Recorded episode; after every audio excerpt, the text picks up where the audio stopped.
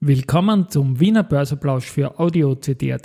Heute ist Donnerstag, der 13. Juli 2023 und mein Name ist Christian Drastil. An meiner Haut lasse ich nur Wasser und CD. Heute gibt es einen Schwerpunkt zu den Telekom-Türmen, die ja die Börsenstory des Sommers werden könnten und auch etwas zur österreichischen Post. Dies und mehr im Wiener Börseplausch mit dem Motto Market and hey, Me. Here's Market and Me.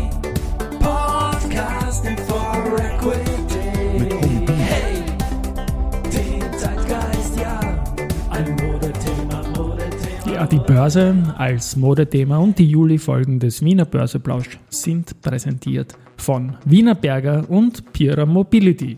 Ja, und im Hintergrund das Soundlogo der österreichischen Post. Da möchte ich dazu was sagen, ganz kurz, dass auch in der Idee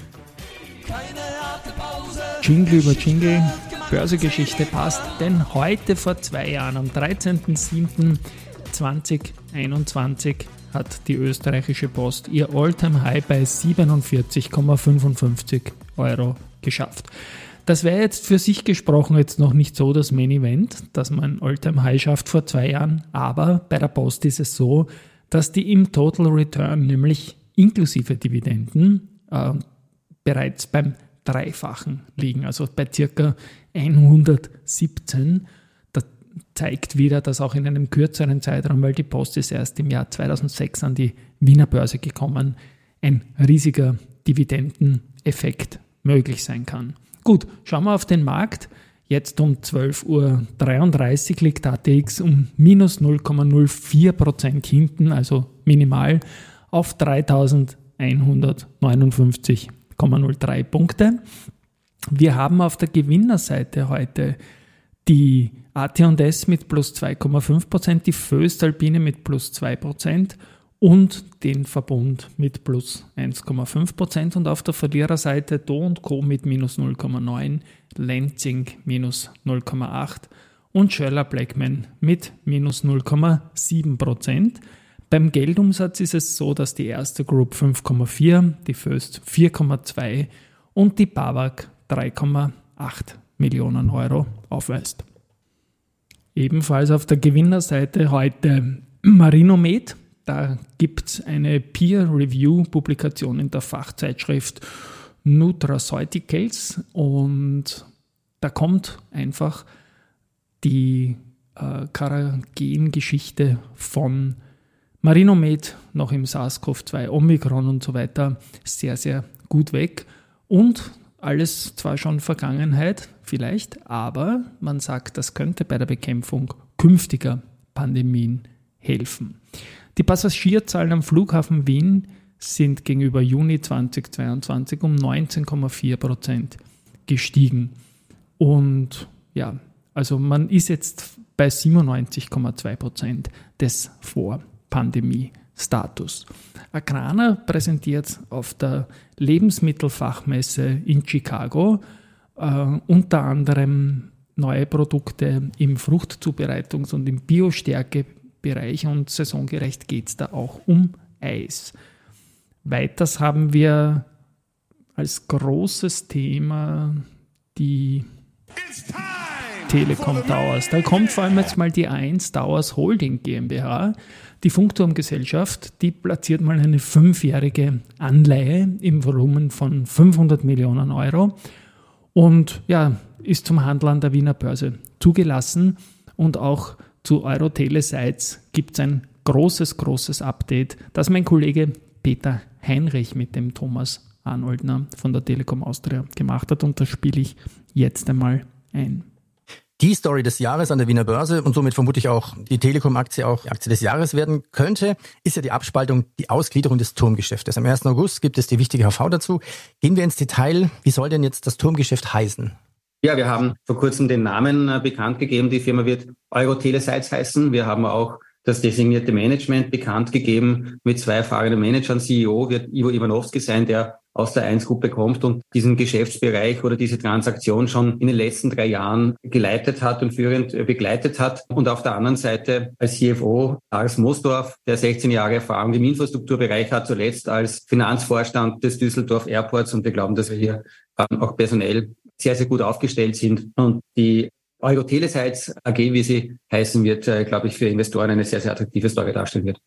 Also A1 Turmgeschäft, Sie nennen es Euro Telesites AG, also fast eingedeutscht, nicht, nicht Euro Telesites AG. Was wird denn jetzt genau an die Börse gebracht? Die Türme. Was an Technik? Wer hat Zugangsrechte von den über 13.000 Türmen? Und was wird dann genau zurückgemietet? Also es ist so, dass wir in der Branche im Mobilfunk unterscheiden zwischen aktiver und passiver Infrastruktur. Aktive Infrastruktur ist diejenige, die ein Signal trägt, Antennen, Rechner, Kabel, Glasfasern.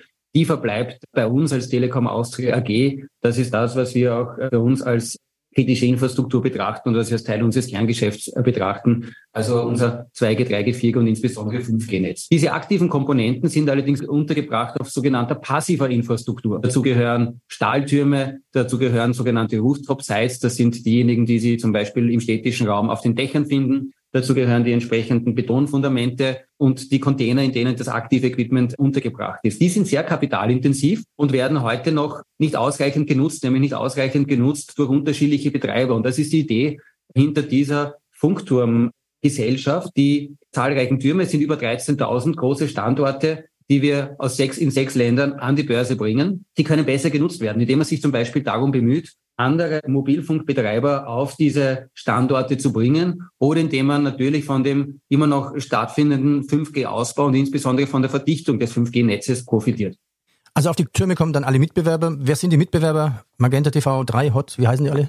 Ja, es sind in den unterschiedlichen Märkten unterschiedliche Player. Sie haben die Marktbegleiter in Österreich genannt. In Osteuropa gibt es andere. Und das ist die Idee, dass man, dass diese Funkturmgesellschaft diese auch umwirbt und äh, sich darum bemüht, mhm. die Standorte entsprechend auch anderen zur Verfügung zu stellen. Das können aber auch zum Beispiel Rundfunkbetreiber sein und andere. Wir sprechen über all die Länder, die ich vorhin schon aufgeführt habe. Bulgarien, Serbien, Slowenien, Mazedonien, Kroatien, Weißrussland. Nein, es sind alle Märkte, in denen wir aktuell aktiv sind, außer Weißrussland. Das heißt also Österreich als größter Markt, äh, Slowenien, Kroatien, Serbien, Nordmazedonien und Bulgarien. Nochmal auf die Antennen auf den vielen anderen irgendwelchen Gebäuden und Hochhäusern die bleiben in ihrer Hand, außer da gibt es nochmal spezielle Aufbauten. Habe ich das richtig verstanden? Also was in unserer Hand bleibt, ist das aktive Equipment, die Antenne an sich, das äh, Stahlgerüst, egal ob das jetzt in der freien Landschaft steht oder zum Beispiel auf einer Dachkonstruktion, das wird abgespalten in die Funktiongesellschaft. Alles, was ein Signal trägt, bleibt bei uns. Alles, was rein passiv ist, aber sehr kapitalintensiv, das geht in diese Untergesellschaft. So, ich gehe jetzt an dieser Stelle mal raus. Wie gesagt, das wird das Highlight der nächsten Wochen werden. Am 1.8. werden die Weichen dazu gelegt und ja, Main Event. Auch an der Wiener Börse, es wird spannend sein, wie groß dann die Anfangscap auch vom Unternehmen ist. Die Umsätze wird man sich anschauen. Vielleicht kommt ja da was für den ATX, dass die Telekom selbst in den ATX kommen wird. Das behaupte ich seit Monaten und im September wird man das dann wohl sehen. Slash Risiko. Hinweis. Was für mich persönlich auch noch so ein kleiner Main Event war, Jetzt mittlerweile ist das nicht mehr der Fall, aber der, dieser Podcast hier, Audio CD.at, war in der Schweiz sehr lange in den Business Top 50 Charts, jetzt aus den Top 50 gerutscht, aber immerhin noch zwischen Rothschild und Morgan Stanley in den 60er Rängen. Da fühlt man sich durchaus recht wohl. Und ja, finally haben wir natürlich noch Research heute. Da ist eine ganze Menge gekommen und zwar die Mediobanker hat die Einstufung für die erste Group von neutral auf Outperform erhöht und geht ein Kursziel von 40 auf 44 Euro. Ebenfalls die Mediobanker hat neutral bestätigt für Raiffeisenbank International. Da geht man mit dem Kursziel nach unten von 19 auf 16. Jeffries hat sich AMS Osram angesehen. Das Fazit lautet halten und das Kursziel wird von 6,1 auf 6 Schweizer Franken angepasst. Die Baderbank ist bullisch auf die Telekom Austria und sie bestätigen den Kauf mit Kursziel 9,64 Euro. Also das ist hier sehr, sehr hoch. Und auch da wird von der Ausgliederung der Daueraktivitäten gesprochen. Und es ist ja momentan das höchste Kursziel, das mir zur Telekom Austria bekannt ist. Tschüss und Baba, bis morgen.